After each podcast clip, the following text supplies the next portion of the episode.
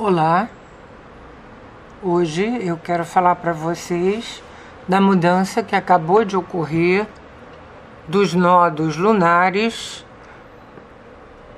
dos signos de Touro e Escorpião para Ares e Libra. Nodos ou nós são pontos virtuais da órbita da Lua nos dois encontros de sua órbita com a eclíptica. Todos os planetas possuem nodos Entretanto, a astrologia individual utiliza apenas os nodos da Lua, que em seu deslocamento rápido movimenta seus nodos através do zodíaco em 18 anos e 7 meses, enquanto os nodos dos planetas se movimentam muito pouco. Os nodos que mudaram de polaridade hoje são os nodos lunares médios. Existem dois tipos de nodos.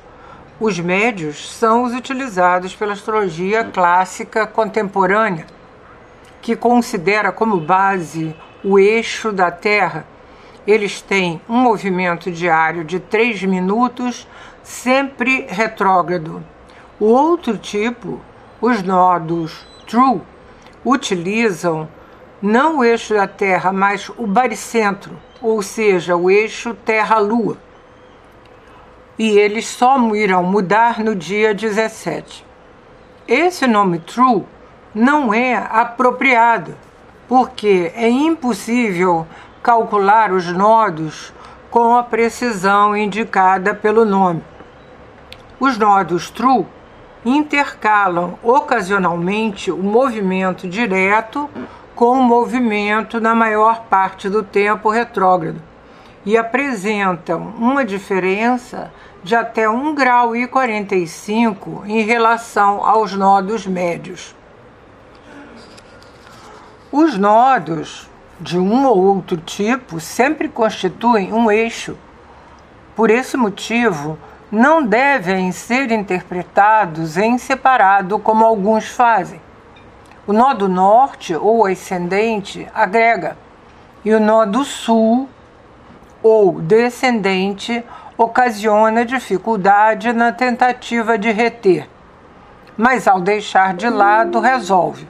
Portanto, o equilíbrio dos dois nodos soluciona ou evita problemas. A mudança de polaridade dos nodos ocorre a cada ano e meio e a entrada sempre é pelo final do signo, devido a seu movimento retrógrado.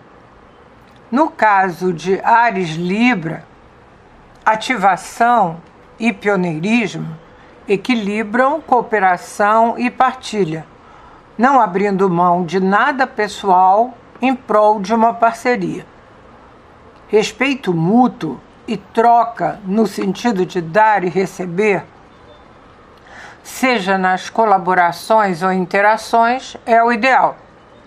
Na mudança e durante algum tempo, isso será difícil devido à quadratura dos nodos com Plutão em Capricórnio, que pode ocasionar pressão e confrontos de força. Também organizações mundiais ou acordos comerciais podem passar por graves crises nesse período. Individualmente, verificando as casas que estão sendo, sendo percorridas pelos nodos em trânsito, podemos saber que tipo de relações serão tensionadas pela quadratura com Plutão. Também o assunto da casa transitada por Plutão em Capricórnio estará envolvido. O movimento dos planetas regentes dos signos dos nodos mobilizam os nodos. E em 20 de julho, Marte fará oposição a Saturno. E Vênus irá retrogradar dia 23 de julho, em 28 graus e 35 de Leão. Portanto, em trígono ao nó do norte em Ares, mas que incumbe com Plutão. Dia 22, com Vênus estacionada, o Sol fará oposição a Plutão. Portanto, também o Sol em quadratura com os nodos, aumentando uma crise porventura existente. A retrogradação de um planeta leva à revisão de seus significados, no caso de Vênus, valores, escolhas e a maneira de se relacionar. A revisão poderá levar ao abandono de uma situação ou de alguém que procurava manter a qualquer custo. Obrigada e até a próxima.